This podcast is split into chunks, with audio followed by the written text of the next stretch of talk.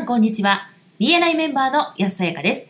オフィシャル BNI ポッドキャスト、今回も BNI ジャパン、ナショナルディレクターの大野代表とともにお送りしております。大野さん、こんにちは。こんにちは。よろしくお願いします。よろしくお願いします。第53回は、リファーラル提供のための方程式と題してお送りいたします。オリエンテーションオーディオの第7章をご参照ください。それでは、大野さん、第51回、第52回と方程式というのが続いていたんですけれども、今回はリファーラル提供のための方程式ですね。そうですね。はい。はい。で、オリエンテーションオーディオの中では、まず外出する際に、チャプターメンバー全員の名刺を複数枚持ち歩いて、チャプターメンバーにリファーラルを出せる機会を見つけるために、積極的に人の話に耳を傾けましょうという話でした。はい。チャプターメンバー全員の名刺を複数枚持ち歩くというところですけども、はい。これは当然名刺ファイルのことですよね。そうですね。はい、積極的に人の話に耳を傾けるっていう点です。はい人の話に耳を傾ける機会ってまあいろんな場面が想像できますけれどもはい例えば、まあ、取引先と打ち合わせをしてる時もそうだしはい。あとお友達と会っておしゃべりをしてる時なんかもそうですよね。そうですね。でいくつかなんか例があればいいと思うんですけども、はい例えば「お子さんはもうおいくつでしたっけ?」みたいな話ってようん。く出てきますよね。はい。で入学とか卒業の年だったりとかはい。そうすると例えば写真とかあとは、えー呉服だったりとかね着物とか着るかもしれませんよねはい。着付けだったりとか美容室とか、えー贈答品ということでギフトなんかももしかしたらリファラルにつながるかもしれないですねはい。と就職の年齢とかあと結婚なんていうのもそうですよねそうですね。はい、それぞれ必要な必要になるサービスとか商品とかいろいろあるでしょうからはい。保険とか家具とか、不動産とか。ね、引っ越しとか、はい美容室エステとかいろいろそれぞれありますよね。はい。はい、他には何か安さんありますか例は。そうですね。私はよくやっていることなんですが、はいソーシャルメディアのええ、他の方が投稿している内容を確認するということがあります。まあ例えば、はいプロフィール写真を撮り直したいと思っている方が知り合いにいて、ええ、その方が夜中にポンと投稿したのを私がキャッチできたことがあるんです。ああなるほど。はい。それをきっかけに、はいまあ、チャッターのカメラマンさんに仕事をお願いすることにもつながったという事例がありますね。ああいいですね。はい。だから会話だけじゃなくてはい。 SNS とか、はまあ、い、 Facebook とか Instagram とかその辺ですかねそうですね。にこう投稿した内容を見ていってはい。でそこにまあ耳を傾けるじゃないですけど、はい。あっと思って、はいプロフィール写真を撮り直したいとお伺いしましたっていうふううにんアプローチをそこで。さすがですね。っていう。はい、あはい。ありりがとうございまがすとう。ございます。あともう一つですね、まあ、リファーラルにつなげるという意味で大切なのは、えーチャプターにおいては、まあプレゼンテーションを皆さんされますよね。はい。ですので、他のメンバーのプレゼンをお傾聴して、そのメモを取るというのはすごく大事な行動だと思うんですよね。はい。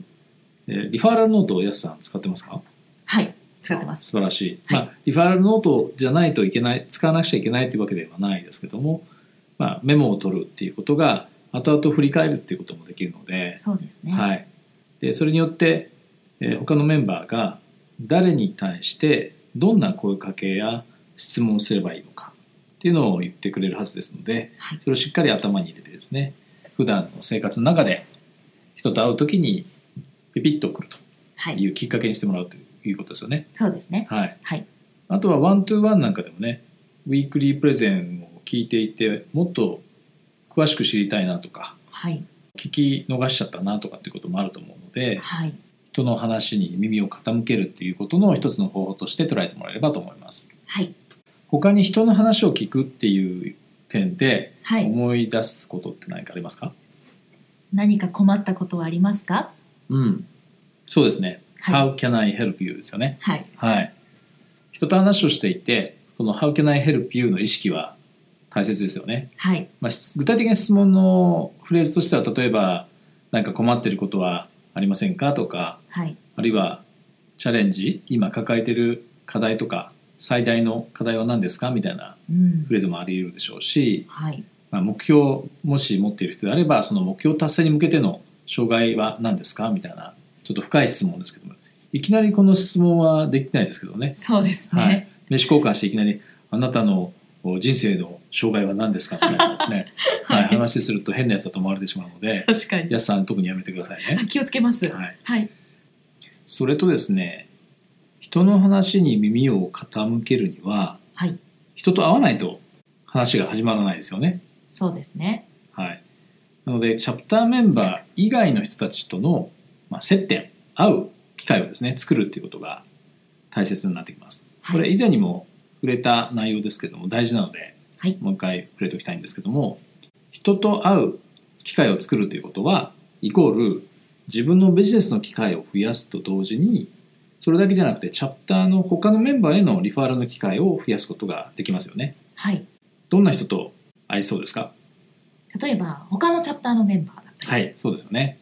あとは担当のディレクターコンサルタント素晴らしいあるいはアンバサダーの方アンバサダー。はい、はいあとは私なんかもそうなんですけどお客様はい、はい、クライアントですねそうですね。見込み客ねまだお客さんになってないんだけども、はい可能性のある見込み客なんかもそうですよね。はいあとお友達とか。そうですねはい。はい、やすさんは他に BNI のチャプター以外ではい人と会う機会っていうのはどんなところで作ってらっしゃいますか、そうですね例えばフランチャイズ研究会という中小企業診断士さんの研究会に所え属してえます、前おっしゃってましたね。はい、はい。まあ、それからトーストマスターズで、トーストマスターズ。はい、いろんなスピーチの勉強したいっていう方が集まっていますね、うんはいあとはとある勉強会なんです、はい。まあ、このとある勉強会で実は外部リファーラルにつながったことがありましてはい。その勉強会を主催している方がホームページを作りたいという話をされた時に、たまたま私のチャプターにはそのホームページを制作する方がいらっしゃったのでうん。ご紹介をすることができましあた素。晴らしいですね。はい、私もあの地域っていうかそう子供の小学校絡みでですねはい、小学校のソフトボールのチームであーはい、ユニフォームをですね新調したいという話を聞いて、うんはい、 BNI のメンバーさんで、そのユニフォームをですね作ってくださる方がいらっしゃったので、おおー願いすることができましたあすごいいいご紹介ですね。はい多分喜んでいただけたんじゃないかなというふうに思いますはい。それではそろそろ終わりに近づいてまいりましたが、大野さんからメンバーの皆さんへメッセージはありますか？はいそうですねなんといっても「How can I help you?」はうい、んこの意識だと思います、はいで人と会ってる時に自分の、ね、商品とかサービスを買ってくれるかなではなくてうんその目の前の人のために自分がどうやったら力になれるかっていうところを常にですね意識できるようにしていただくとリファーラルのチャンスも格段に増えてくるんじゃないかなというふうに思いますはい、ぜひ意識してみてくださいはい、ありがとうございました。ありがとうございました今回も BNI ジャパンナショナルディレクターの大野代表と私 BNI メンバーの安さやかでお送りいたしました。次回もオフィシャル BNI ポッドキャストでお会いしましょう。See you next week!